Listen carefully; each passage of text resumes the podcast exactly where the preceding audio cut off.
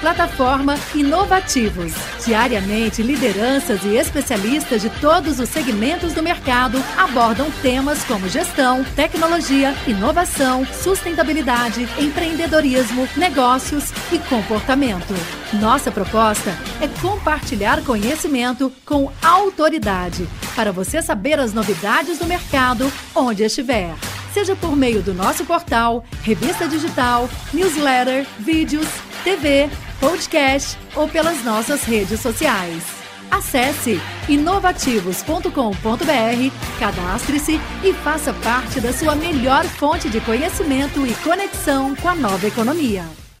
Obrigado pela presença de vocês, vocês terem ficado aqui até o final para fazer parte desse painel incrível. Aqui nós temos grandes especialistas, executivos do mercado para compartilhar um pouco dessa experiência. Eu serei o moderador desse painel. Meu nome é Nicolas Chútico, eu sou conselheiro do MIDI, do Movimento Inovação Digital, para a área de tecnologia e cibersegurança. Hoje pela manhã eu fiz uma palestra falando do nosso guia de cibersegurança, está disponível no nosso site.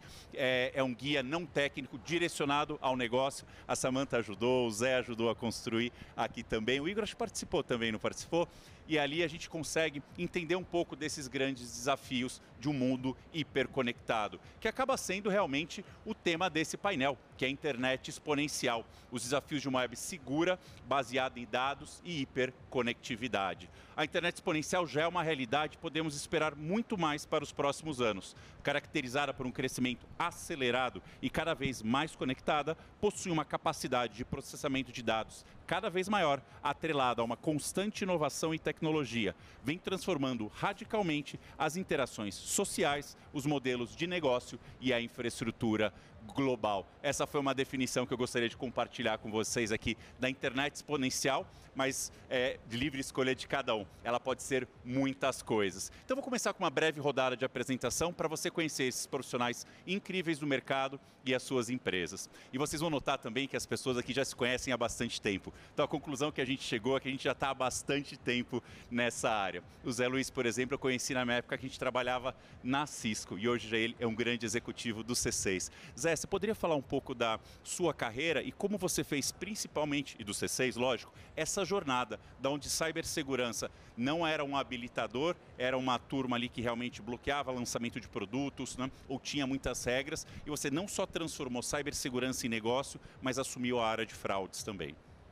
Legal, bom, prazer estar aqui, agradeço o, o convite, ao lado de convidados tão ilustres, né?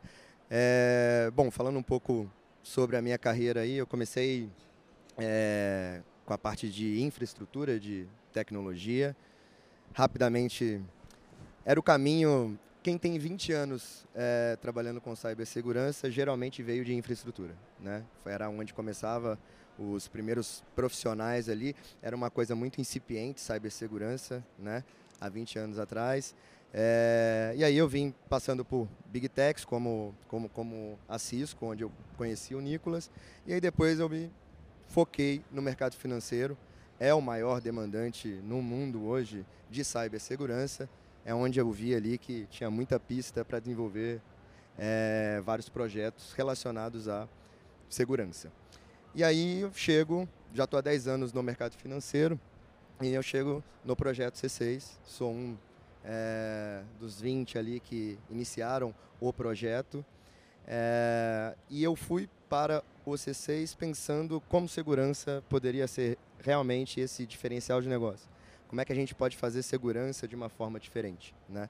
Há 20 anos atrás, a gente realmente começou sendo a galera do não. Né? Eu costumo brincar aquela galera de prevenção a negócio. Né? Aí, exato, esquadrão antivendas depois a gente mudou para vamos ser o pró-negócio, né? que é onde eu acho que é, está todo mundo hoje. Eu acho que não tem um chefe de segurança hoje que não vai falar que é pró-negócio, né? que não quer ajudar o negócio, que não quer ter empatia com o negócio. É, mas no C6, é, eu resolvi desenvolver uma tese que assim pode ser um diferencial de negócio, pode fazer parte do negócio. E foi aí que veio a missão também de cuidar da área de prevenção a fraudes. Então hoje eu cuido de cibersegurança e de prevenção a fraudes. E no mundo digital totalmente conectado, é, tem muita sinergia. Né? Quase todos os vetores de fraude hoje vão passar por vetores de ameaças cibernéticas também. Né? Então, é, o que você faz para prevenir uma ameaça cibernética geralmente é o começo da sua jornada para prevenir fraude. Né? Então, e com fraude eu vejo segurança atuando diretamente no negócio. Né? É, funcionalidades ah, de segurança com uma experiência boa, que previna a fraude, que proteja o cliente, é um diferencial de negócio.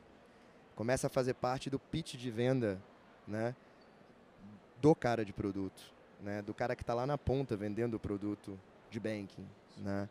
É, então, assim, para mim, é, essa é a virada que eu acho que esse mundo digital e essas empresas digitais e os CISOs, né, os profissionais de cibersegurança, eles vão fazer agora, né, que é, a, é deixar de ser pro negócio e fazer parte do negócio. Ah, que incrível. Obrigado é por compartilhar, Zé. E Samanta, que eu tive a grata surpresa de conhecer aqui no MID, né? Já fizemos muitas iniciativas em conjunto. É um prazer estar aqui nesse painel com você. E a gente estava conversando ali no café, né? Que você não se formou nessa área, foi parte da tua trajetória e hoje você é uma referência do mercado. Você pode comentar é, um pouco dessa tua trajetória e é, onde você está atuando hoje? Opa! Obrigada, Nick. Bom, boa tarde a todos todas. Estou super feliz de estar aqui hoje compartilhando um pouquinho desse painel, inclusive para poder aí também fazer o jabá do nosso guia de cyber aqui da MID. Foi um trabalho muito duro, desenvolvido por muitos meses, que contou com muitos profissionais, muitas empresas. Talvez eu seja privilegiada hoje, porque eu sou a única advogada, me atrevo a dizer, nesse painel, o que no mundo jurídico a gente tem cada vez mais né, ali tentado se meter na tecnologia, geralmente é sempre muito invadido por advogados e poucos técnicos, e hoje eu estou aqui numa posição privilegiada, muitos advogados gostariam de estar aqui, só técnicos na área. É, eu me formei em Direito e na época eu comecei a trabalhar com isso em 2012, não tinha LGPD, não tinha marco civil da internet, e a gente tentava explicar para o judiciário brasileiro como funcionava o Gmail, como funcionava o YouTube, como funcionava IPs para fiscalização, para persecução penal. É, e o IP era dinâmico e o nosso judiciário não entendia, a delegacia não entendia, e o pessoal técnico falava assim: o que essa advogada está querendo saber de como funciona o IP dinâmico? Bom, a gente evoluiu, veio o Marco Civil, essa pessoa aqui estudava privacidade e proteção de dados, ia dar muito errado. Depois veio a LGPD, tive salvação e aí eu fui conhecendo um pouquinho mais. Talvez né, eu tenha aí a vantagem de estar bastante tempo na área, ainda bem que deu certo, minha mãe fica feliz, as crianças em casa também. É, mas foi meio que ao acaso e a gente vê realmente um movimento de é, regulamentação de tecnologia. Assim como a telecom no passado sofreu por essa movimentação, Agora a gente vê tecnologia se transformando num setor cada vez mais regulamentado e segurança da informação é uma parte muito importante disso. Se a gente pegar pesquisas, como por exemplo IBM, Ponemon, já falam da importância de segurança da informação. A gente vê órgãos do consumidor, Procon, Boa Vista, também já falam que hoje a gente não vai comprar com uma empresa que não tenha segurança da informação associações de profissionais de privacidade ao redor do mundo também. Então, assim, o tema é muito importante. Não confiamos se a gente não tiver segurança. A segurança é parte do negócio. Os nossos profissionais precisam estar no conselho para poder nos orientar. Né? Quando a gente olha para uma legislação, lá fala, você precisa ter medidas técnicas e adequadas, mas o que, que são essas medidas técnicas e adequadas? É esse painel. É a gente discutir como implementa a segurança da informação na prática, como que né, os nossos especialistas nos orientam para que a gente consiga ali materializar, tangibilizar um conceito abstrato, legal, para que o produto seja bem sucedido, né? Então acho que é isso, um resuminho. Ah, obrigado, Samantha. Igor, você está nessa área de tecnologia há muito tempo, não é? E desde a, da, do início, tecnologia já era um habilitador transformador do negócio ou isso foi uma jornada junto com a sua carreira? E por favor, se apresente. Beleza. Gente, obrigado, obrigado. É um prazer estar aqui com vocês compartilhando esse painel. É, eu vou contar parte dessa jornada, até porque vou deixar tempo para o resto. Tem só 50 minutos aqui, fica tranquilo. tranquilo. Esse muito tempo, já tem quase 25 anos ou 25 anos que eu, que eu me formei. É, eu, eu, comecei como Zé, muito na questão de infraestrutura, depois eu me dediquei é, grande parte da minha vida a desenvolvimento de software, então fui desenvolvedor raiz, C, C++ e Linux. Olha depois só. fui, desenvolvi muito tempo. É, acabei caindo no mundo de Java e e depois de quase nove anos nessa jornada como desenvolvedor, eu fui para o Itaú. Então nós encontramos, tive o prazer de trabalhar com, com o Zé. é, e, e, acabei sendo responsável pela área de arquitetura de solução. É, e aqui uma coisa bacana, porque a gente estava como arquitetura de solução com o papel de ajudar a viabilizar o negócio e, e, eu creio que existiu um bom tempo onde a área de tecnologia era muito mais como uma fornecedora de soluções técnicas e hoje sim ela é uma habilitadora como meio para viabilizar é, toda, toda a dinâmica da empresa. Eu percebo que cada vez mais essa junção entre times de tecnologia, times de segurança, times de LGPD e óbvio, times de dados, como o Raposo vai colocar daqui a pouco, e o time de negócio junto para poder prover uma solução de negócio, gerar valor. Então acho que essa é uma consciência natural que ela não era no passado, com um viés muito de cliente-fornecedor, e ela vem se tornando muito mais essa, essa habilitadora, esse movimento conjunto de que somos donos do negócio, na jornada de transformação, na jornada de geração de valor através de tecnologia. Acho que esse, esse movimento ele já começou aí talvez uns seis anos, sete anos, desde 2014, 15 e hoje muito mais forte nas empresas de uma maneira geral. Essa conversa que talvez não aconteceria com advogados, com, né? hoje ela acontece de maneira supernatural e faz bastante sentido. É, como arquiteto como arquitetura de solução, é, a gente tinha ali como objetivo trazer uma solução que fosse adequada, é, no caso do Itaú, depois na própria Livelo, e eu pude aprender principalmente aqui com, com o Zé, né, com o Nelson Novaes, com o time de, de segurança, de que a solução adequada não necessariamente era a, a, a mais segura necessariamente. A, a, experiência precisaria, a experiência, pro, a geração de valor e a experiência para o nosso negócio necessariamente tinha que trazer interfaces ou elementos que pudessem sim viabilizar uma aplicação segura, mas com concessões e com análise de risco, risco adequada para que a solução pudesse acontecer. Curiosamente, em 2019 eu fui para Livelo e lá eu passei a ser CISO também. Então, além de liderar a área de tecnologia, eu era responsável por segurança e prevenção à fraude no mundo digital. Então, eu pude aprender, peraí, então, cara, tem, tem concessões e tem formas de analisar o risco para que eu eh, gere uma experiência bacana e e mesmo assim continue trazendo segurança para a empresa ou evitando fraude na sua grande maioria. E hoje estou é, aqui na, na Zamp, que é uma empresa dona do Burger King Brasil e Popeyes.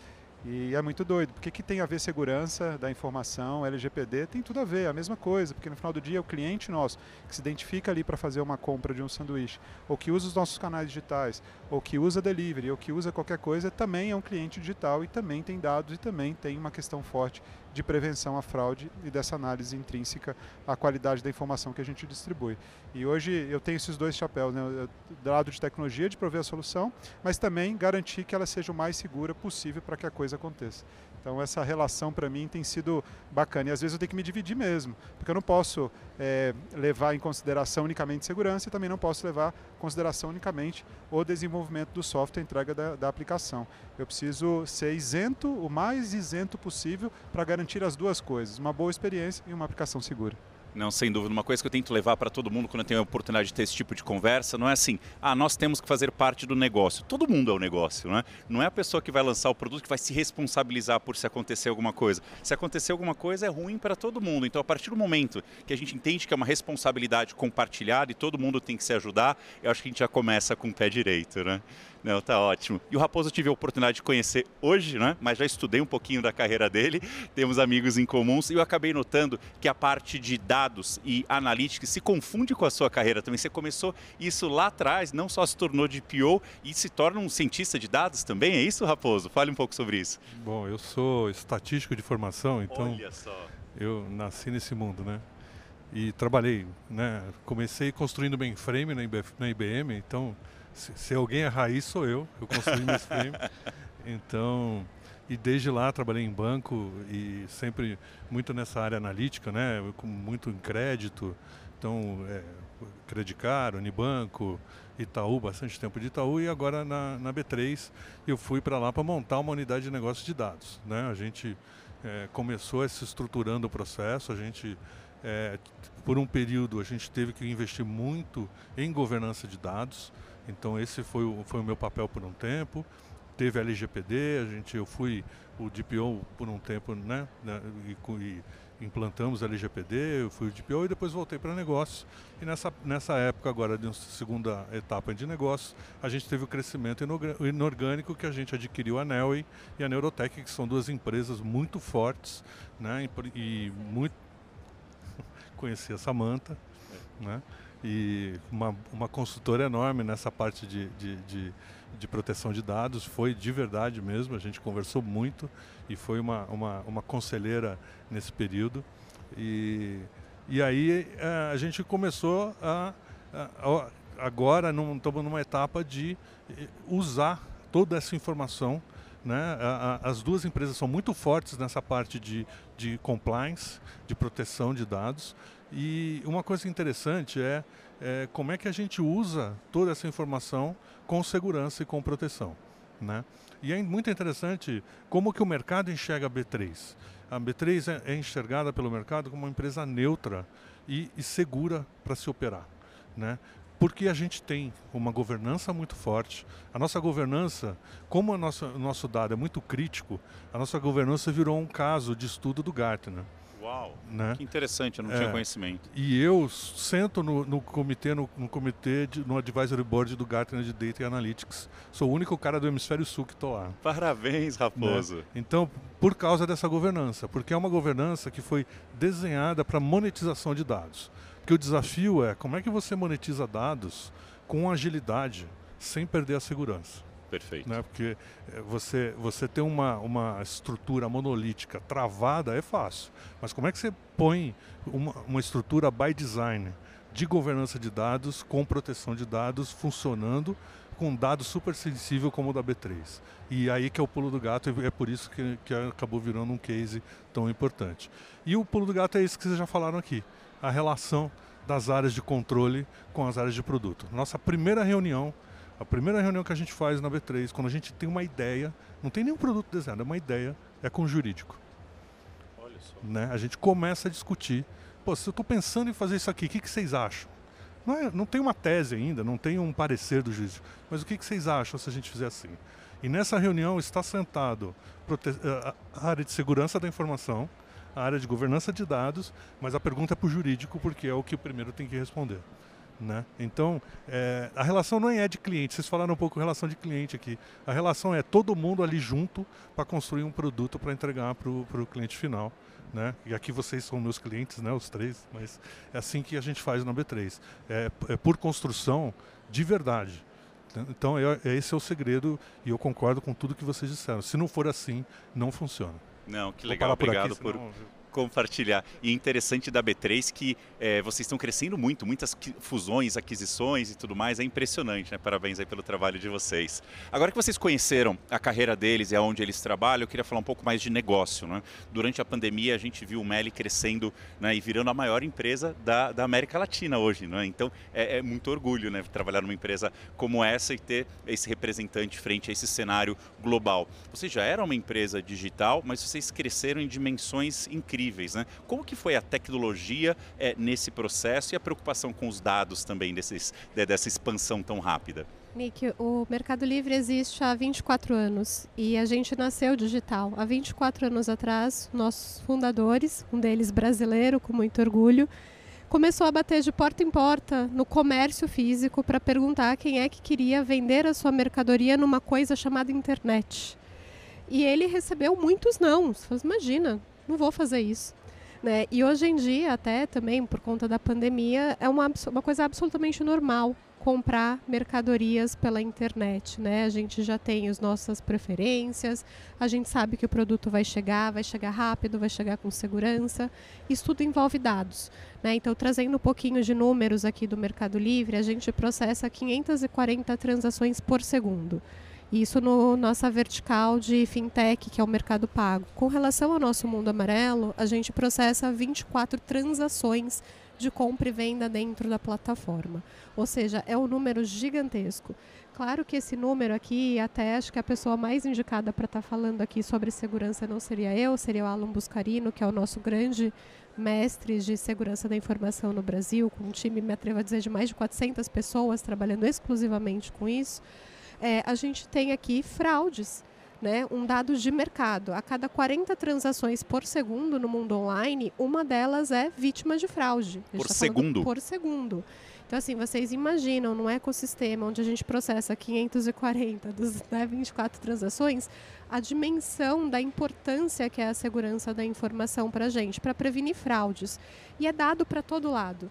E aqui eu quero fazer um, um, disclaimer, talvez, né, muito importante. As empresas são muitas vezes acusadas de ser data hungry, ou seja, eu quero muito dado, eu quero coletar, coletar, coletar. A empresa não faz isso porque ela deseja. E ela não deseja porque quanto mais dado, maior o custo e maior o risco que ela tem, a necessidade de ter controles de segurança da informação para proteger essa informação.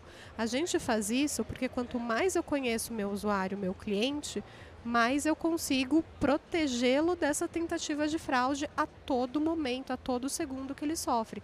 E aqui estão os especialistas que não vão me desmentir, ou vão me desmentir, não sei, mas assim, é uma missão muito importante dessa área, né? E a gente vê, se a gente for citar a legislação brasileira, a própria LGPD tem mais de 10 passagens que fala de segurança da informação. O tema está sendo regulamentado agora. Né? A gente tem Código de Defesa do Consumidor, Código, a gente tem inúmeras legislações que falam medidas de segurança administrativas, técnicas e adequadas. Novamente, esse painel é muito importante por isso, né? para a gente entender que precisamos de dados, não porque queremos, mas porque, porque desejamos sem motivo, porque precisamos para proteger os nossos usuários e eles confiando porque temos bons especialistas, bons controles, a gente consegue protegê-lo da melhor forma. Ah, obrigado por, por compartilhar. Eu queria perguntar para o Zé agora, né? Você participou de empresas tradicionais e foi para uma empresa nativa digital, né? Você já começou é, é, na internet. Você poderia compartilhar um pouco dessa experiência, assim, quais são as preocupações em termos de segurança ou tecnologia que antes você não precisaria ter e que nessa jornada foram muito importantes para o sucesso que o banco tem? Bom, é... eu acho que é o contrário.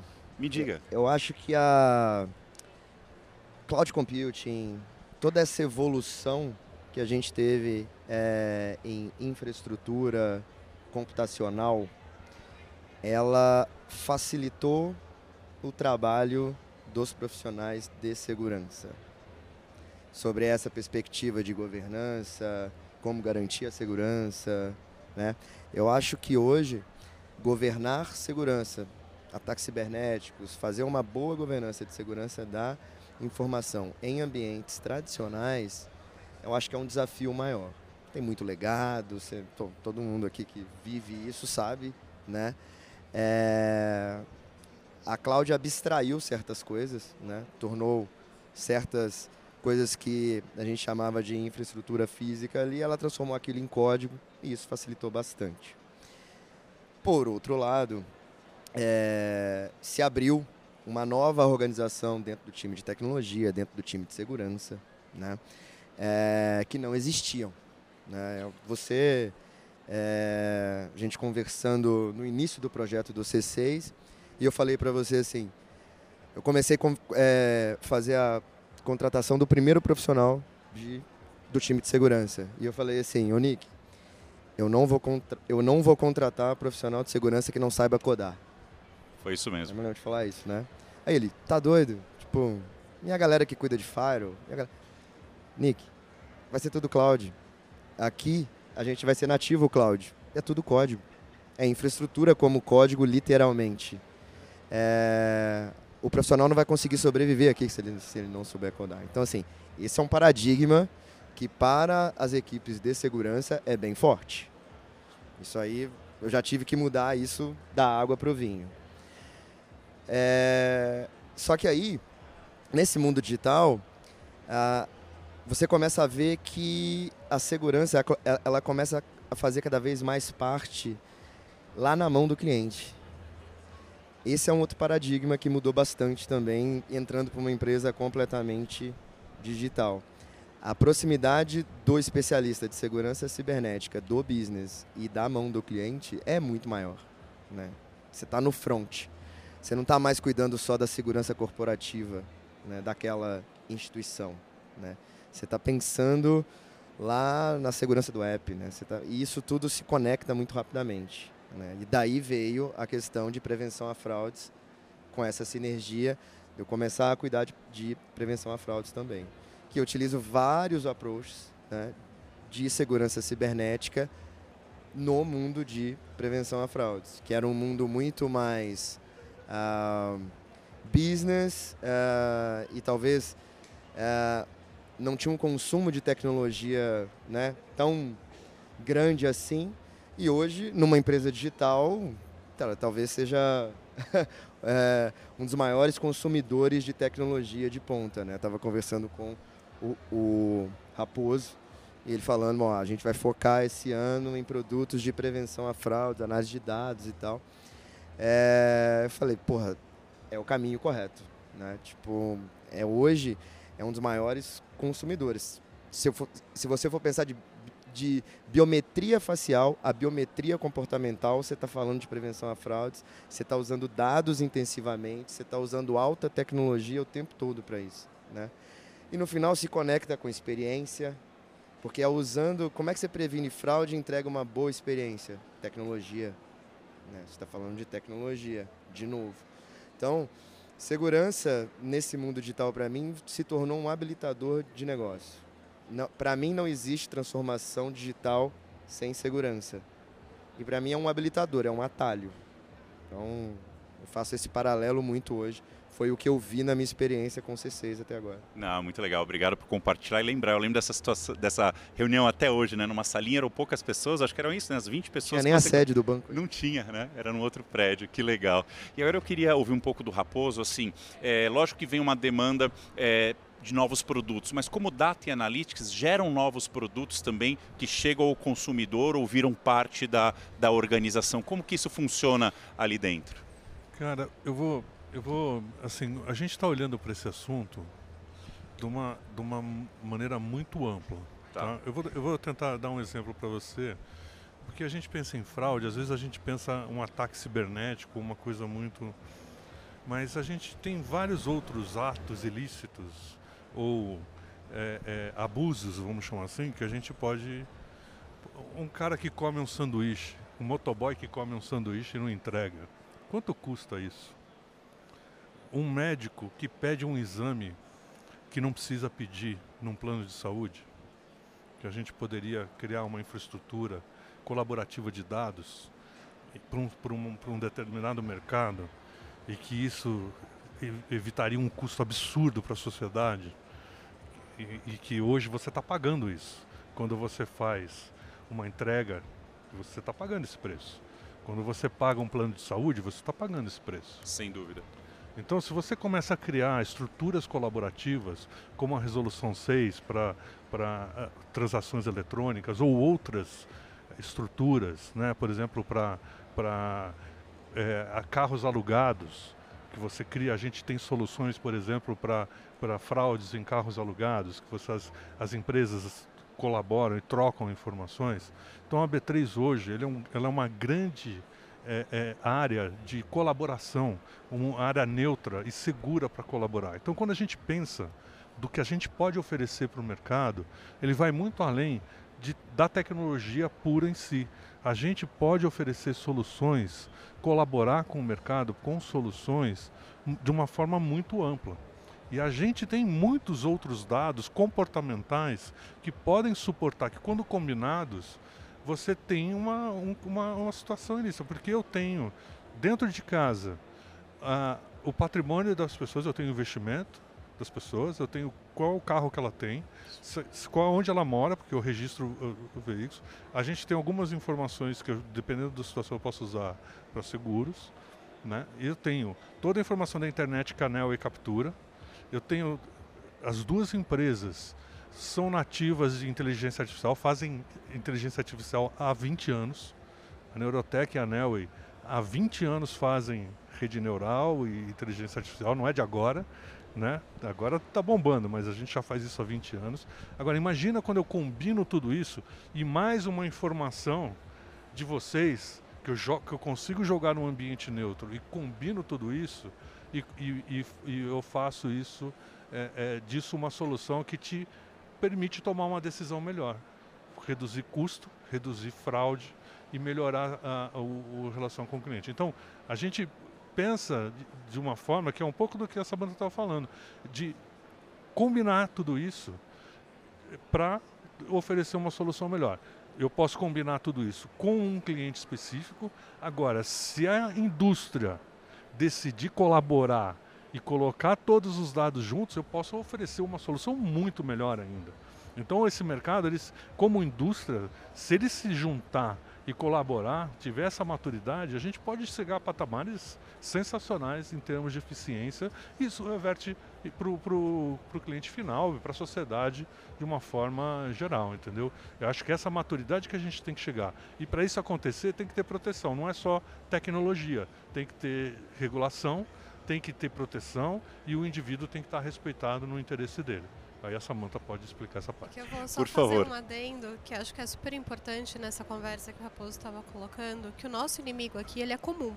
Então, assim, nós somos profissionais de riscos de uma forma geral. Segurança, privacidade, compliance, Fraudes, é. governança, fraude. A gente aqui temos que nos unir, porque o, o fraudador que vai no C6 amanhã vai no mercado pago. Então, assim, a gente é aliado numa jornada, numa luta contra o inimigo comum. A gente deixa o nosso comercial, o nosso marketing fazer lá a guerra. Aqui a batalha é realmente de união e comunhão de esforços, né? Então... É, a gente costuma falar que não existe competição em prevenção a fraudes, né? É a gente contra eles. É isso.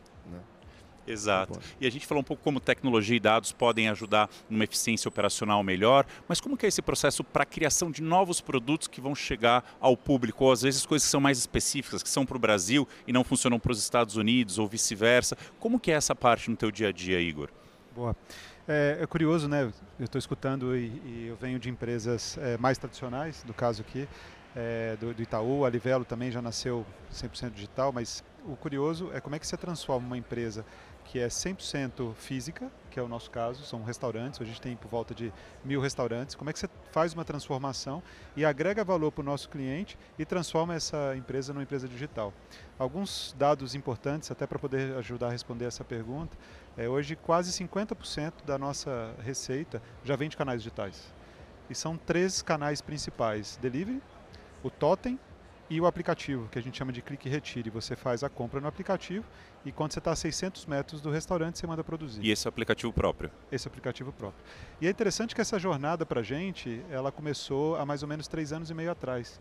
Então, quando a gente fala que é um conjunto de mil restaurantes físicos num ambiente bastante legado, quando você vai para o contexto digital, ele é uma empresa 100% nativa digital. Porque ela nasceu já no contexto atual, é, como o Zé colocou, em nuvem, né, com todo o desenvolvimento moderno, com tecnologia moderna para que fizesse a dinâmica acontecer.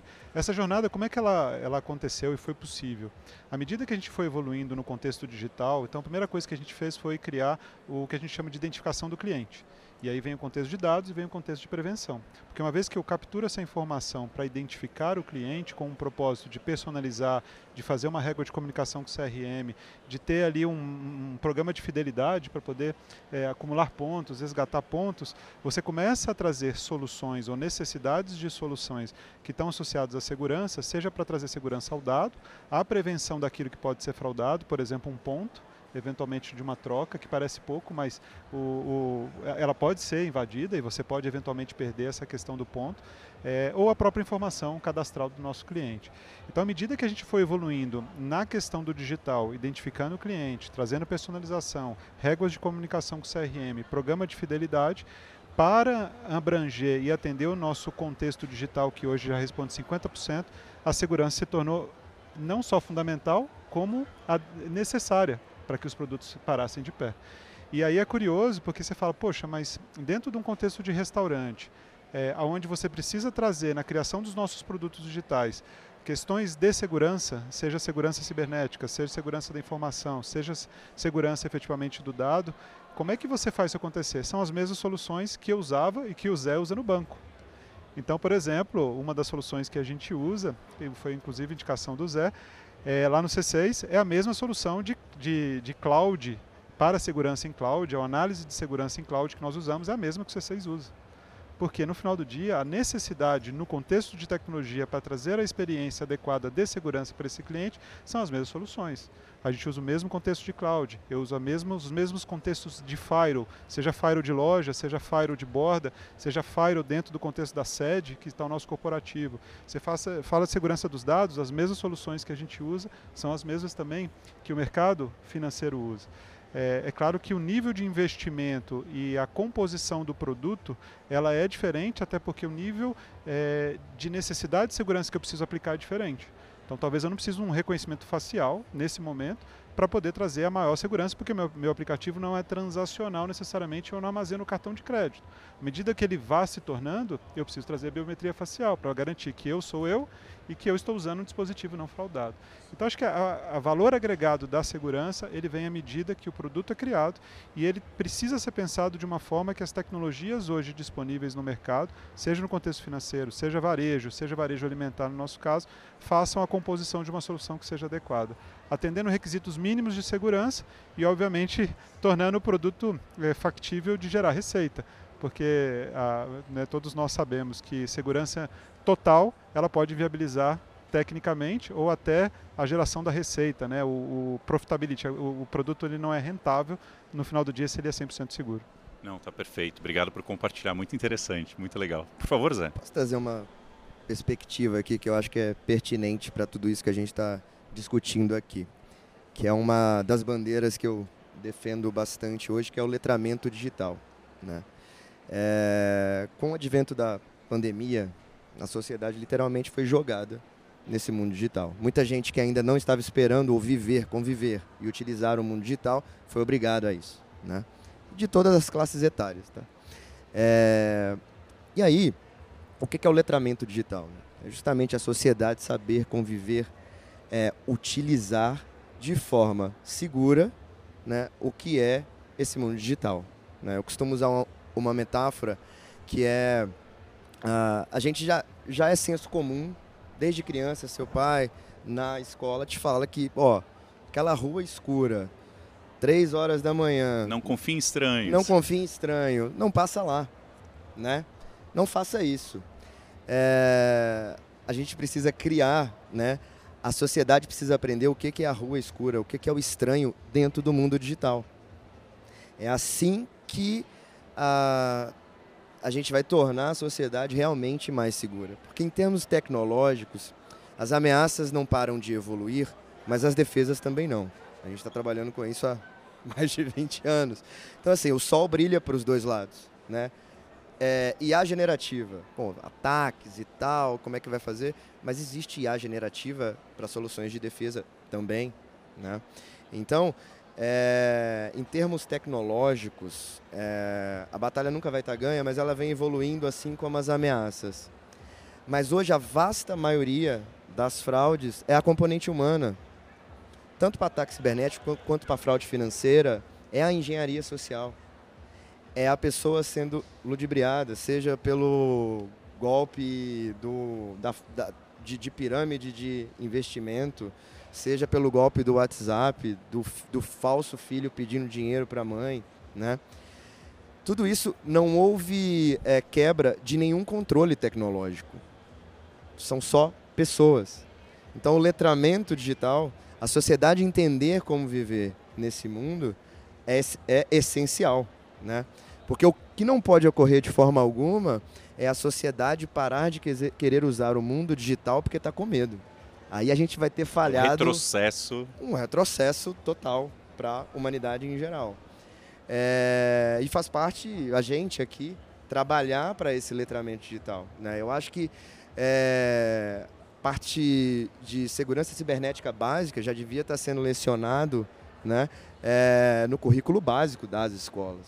Né? Eu acho que é uma força, é um, é, é um trabalho que os órgãos públicos e o mercado privado tem que trabalhar junto para isso. Né? E aí eu vejo, linkando com tudo aqui, dados. Porque assim, se as pessoas ainda não estão letradas digitalmente, como é que a gente ajuda elas ou entende o que elas estão fazendo para dar um warning assim, no meio do caminho, pare e pense, igual a campanha agora da, da Semana de Segurança da, a Febraban. Da Febraban. Não. É, da é, Febraban. Pare e pense, pode ser golpe. Como é que a gente cria esse pare e pense pode ser golpe? Dados. Né? É a análise de dados. É tentando entender qual é o comportamento do Nicolas e por que, que ele está indo por, por aquele lado. Talvez seja a rua escura. Posso dar um warning para ele? Sim. Posso falar, olha, calma aí, pode ter um risco aí. Né? Então, dados, usar dados é, de forma massiva para tentar ajudar sob o ponto de vista de fraude e segurança, para mim eu acho que vai ser vital enquanto a sociedade não chega né, nesse nível de conhecimento, não chega no senso comum do que é risco dentro do mercado digital. Não, perfeito. Eu vou até usar esse teu exemplo para falar com a Samanta com relação à privacidade, porque o Brasil, a América Latina, nós somos um baby com relação a esse tema, né? Você já vê a Europa muito evoluída, isso acho que a Alemanha, né, foi uma das primeiras a começar a questionar é, tudo isso, e é um direito do cidadão, um direito humano você ter a direito, privacidade dos seus dados. Como que você está vendo o Brasil hoje frente a regiões que estão mais maduras com relação a isso e o que, que a gente poderia usar como exemplo? Assim, qual seria um norte legal frente à sua experiência? Essa é uma pergunta bastante complexa de responder. Eu ficaria aqui horas falando sobre isso. Mas eu falei que não mandaria uma fácil para você. é, isso é verdade, ele falou isso mesmo. Eu falei, gente, as perguntas difíceis para os técnicos, as fáceis para mim. É, mas assim, o que, que, eu vejo é que a LGPD ela é uma lei que foi muito desejada, ela foi muito debatida. Né? Então a gente teve o primeiro projeto de lei veio do Ministério da Justiça em 2010.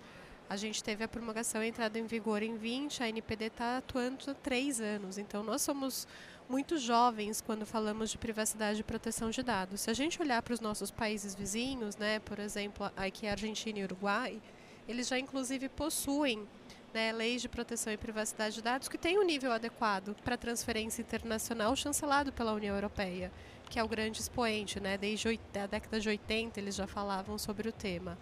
Mas tem alguns, alguns fatos curiosos assim nessa discussão que eu acho interessante. Eu vou puxar aqui a, a bola para o Mercado Livre, por exemplo. Quando a gente olha o pedido de exercício de direitos de titulares na América Latina, o Mercado Livre está presente em 18 países e nós somos regulados por autoridades de proteção de dados em pelo menos 13 deles. A NPD é uma, a mais jovem das autoridades aqui na América Latina e a gente responde, publicamos o nosso relatório de transparência com esses números de quantos titulares atendemos. O Brasil responde por 67% de todos os pedidos feitos pela, na América Latina de forma isolada. Isso é um número muito curioso, porque nós somos muito jovens no tema de privacidade e proteção de dados. E aqui cabe algumas reflexões. Né? Então, assim, a gente tem uma maior conscientização agora, uma maior preocupação estamos começando a ter esse letramento, começando por queremos entender onde a gente vai dar os nossos dados. Queremos saber por que você, porque eu estou dando meu CPF lá na farmácia, na padaria e assim por diante.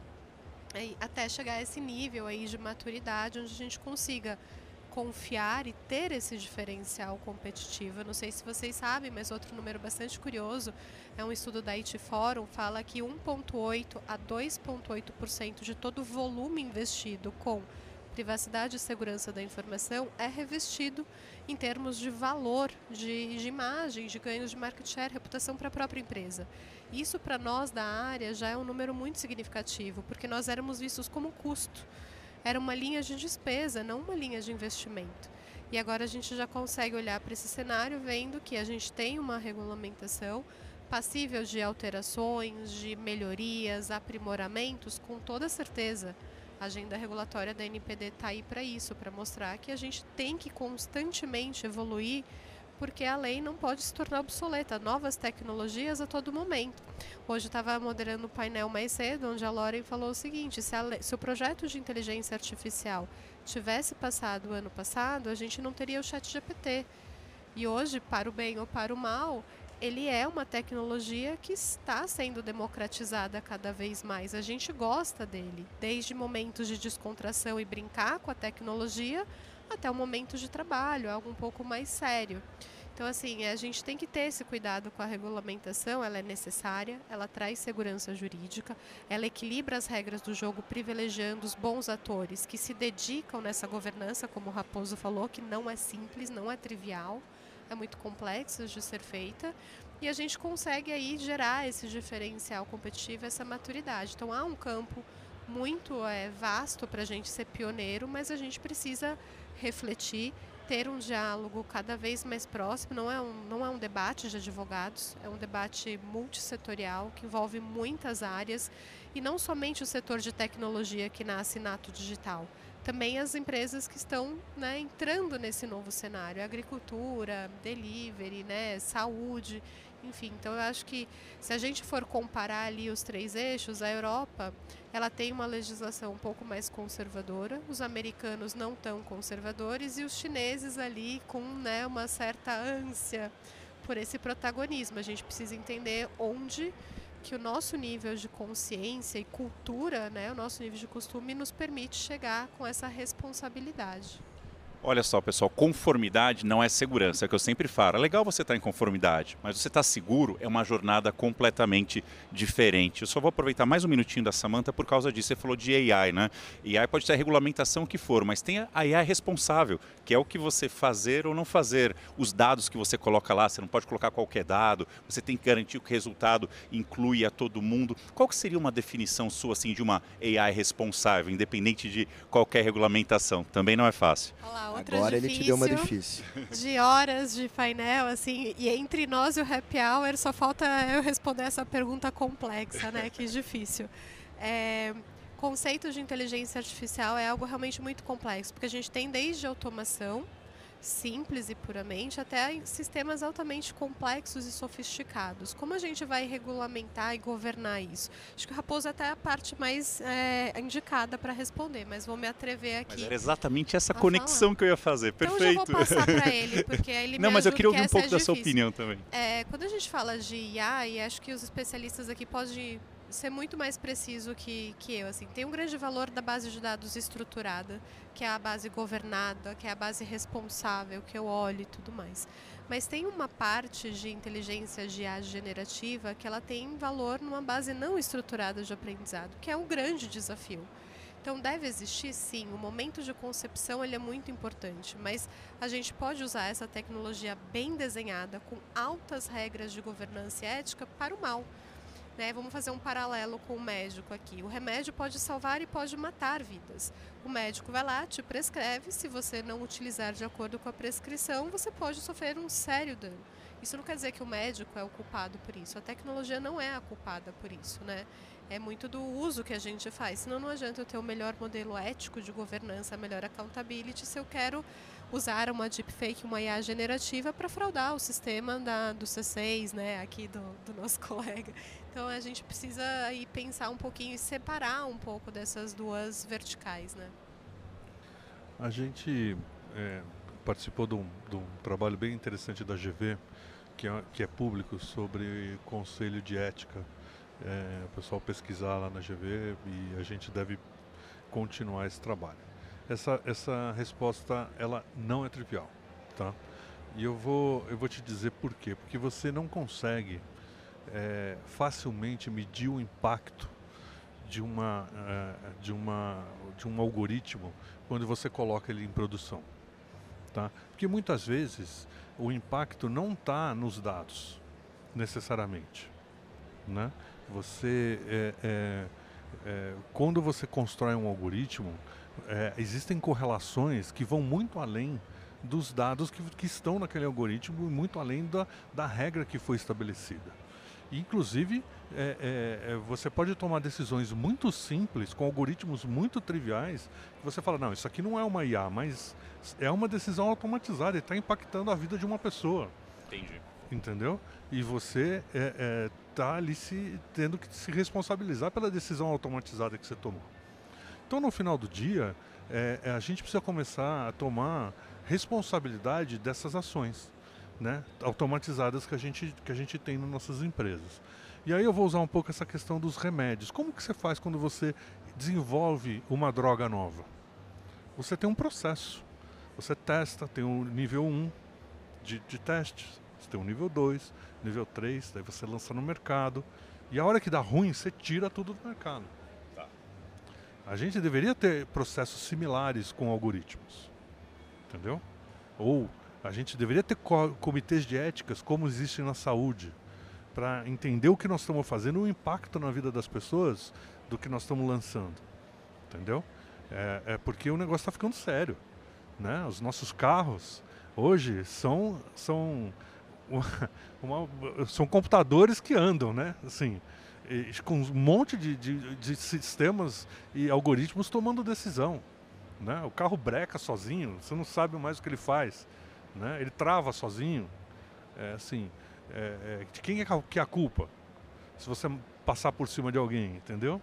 É assim, bom, eu e a Samanta a gente tem horas e horas de discussões sobre isso. Então, é, é, realmente eu acho que é um processo que ainda nós estamos no comecinho dessa jornada do, do, quem é do Responsible AI e a gente vai ter que evoluir bastante porque não tem caminho de volta. Nós já passamos, da, não tem mais como voltar, né?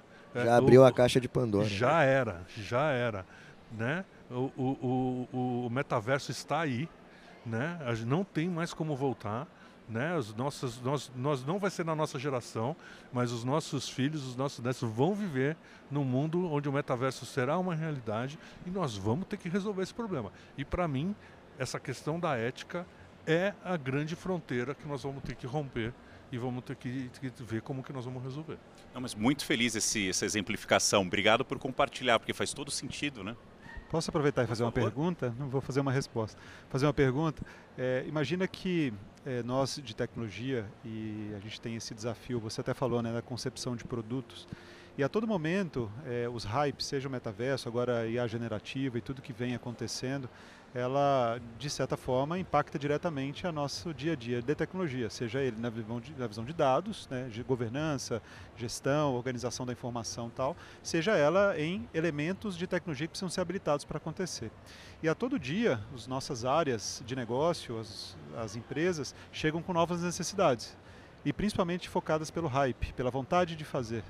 E às vezes até fazem e nós de tecnologia descobrimos depois que, cara, tem um robô, tem um treco rodando em alguma área de negócio, de onde saiu isso? E talvez o time de segurança ou nós de tecnologia nem identificamos. A pergunta um pouco para vocês, aproveitando esses momentos aqui, como é que as empresas têm trabalhado nesse conceito para se manter atualizada tecnologicamente, segura o mais possível, com os hypes e com a, a disseminação da tecnologia e da vontade de fazer nas áreas de negócio?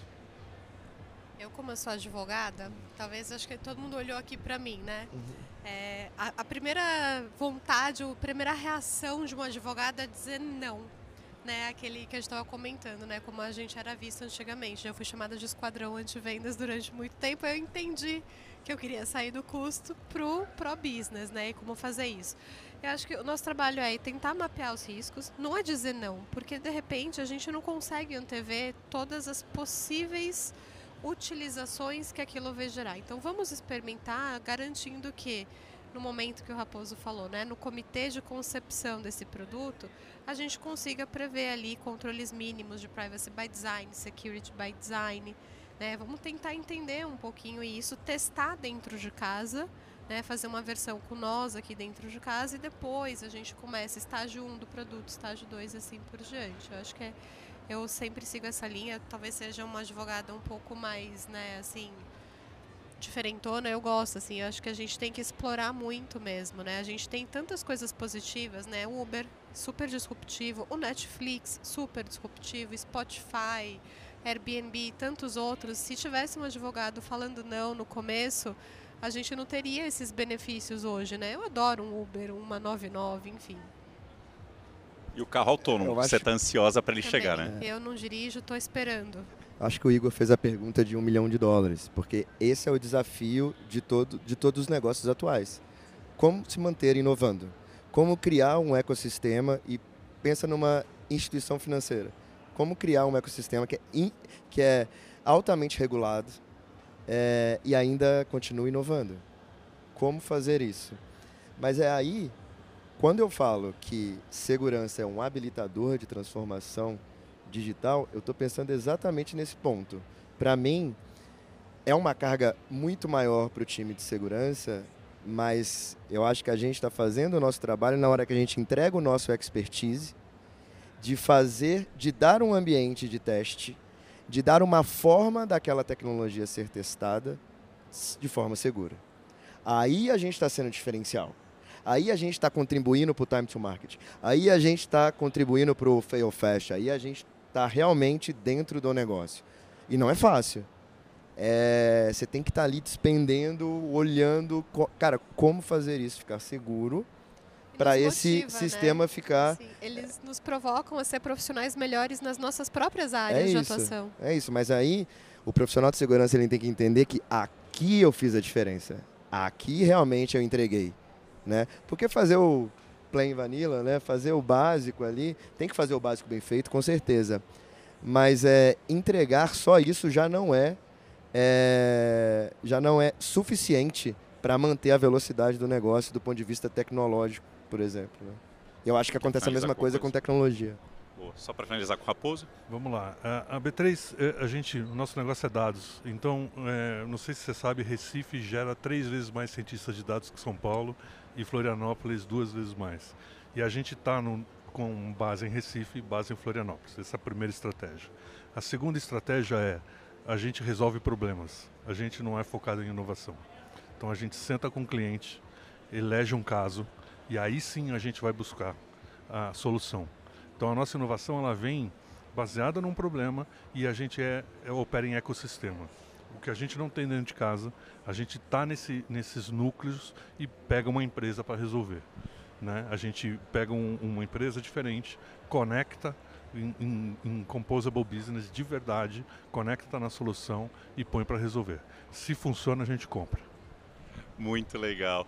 Pessoal, obrigado por terem compartilhado, foi uma experiência incrível. Se eu puder resumir um pouco do que, eu aprendi desse painel, acho que a coisa mais importante é a gente compartilhar a informação, né? Os atacantes compartilham do outro lado. E assim, não são coisas do nosso core business, são coisas que a gente sofre no dia a dia. É a fraude, é o ataque. Nós todos aqui em conjunto somos mais fortes, porque do outro lado, eles também se ajudam bastante. Quando a gente fala de dados, é a gente usar todas essas novas tecnologias, sim, para a gente estar tá atualizado, mas com responsabilidade. Nós temos que nos responsabilizar por esses atos, não só a empresa como corporação, mas nós como profissionais no nosso dia a dia. A gente falou um pouco de metaverso, ainda escorregou um pouquinho na parte de conectividade, né? tem que ser um, é um pouco mais complexo do que a gente imaginava, mas a gente tem outros casos do 5G que daqui a pouco todos os equipamentos já virão conectados, né? o desafio vai ser ainda maior dados só aumentam também. Então, eu acho que quem tiver ali realmente buscando uma oportunidade de trabalho ou sugerindo para um sobrinho alguma coisa, seja cibersegurança, privacidade, dados, tecnologia, a gente tem aqui uma oportunidade muito promissora para nós como sociedade, como profissionais. Obrigado pela presença de vocês e a todos que participaram. Valeu. Obrigado. Plataforma Inovativos. Diariamente, lideranças e especialistas de todos os segmentos do mercado abordam temas como gestão, tecnologia, inovação, sustentabilidade, empreendedorismo, negócios e comportamento.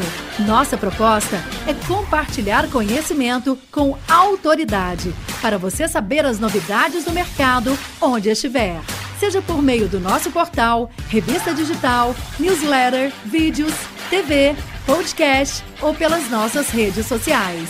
Acesse inovativos.com.br, cadastre-se e faça parte da sua melhor fonte de conhecimento e conexão com a nova economia.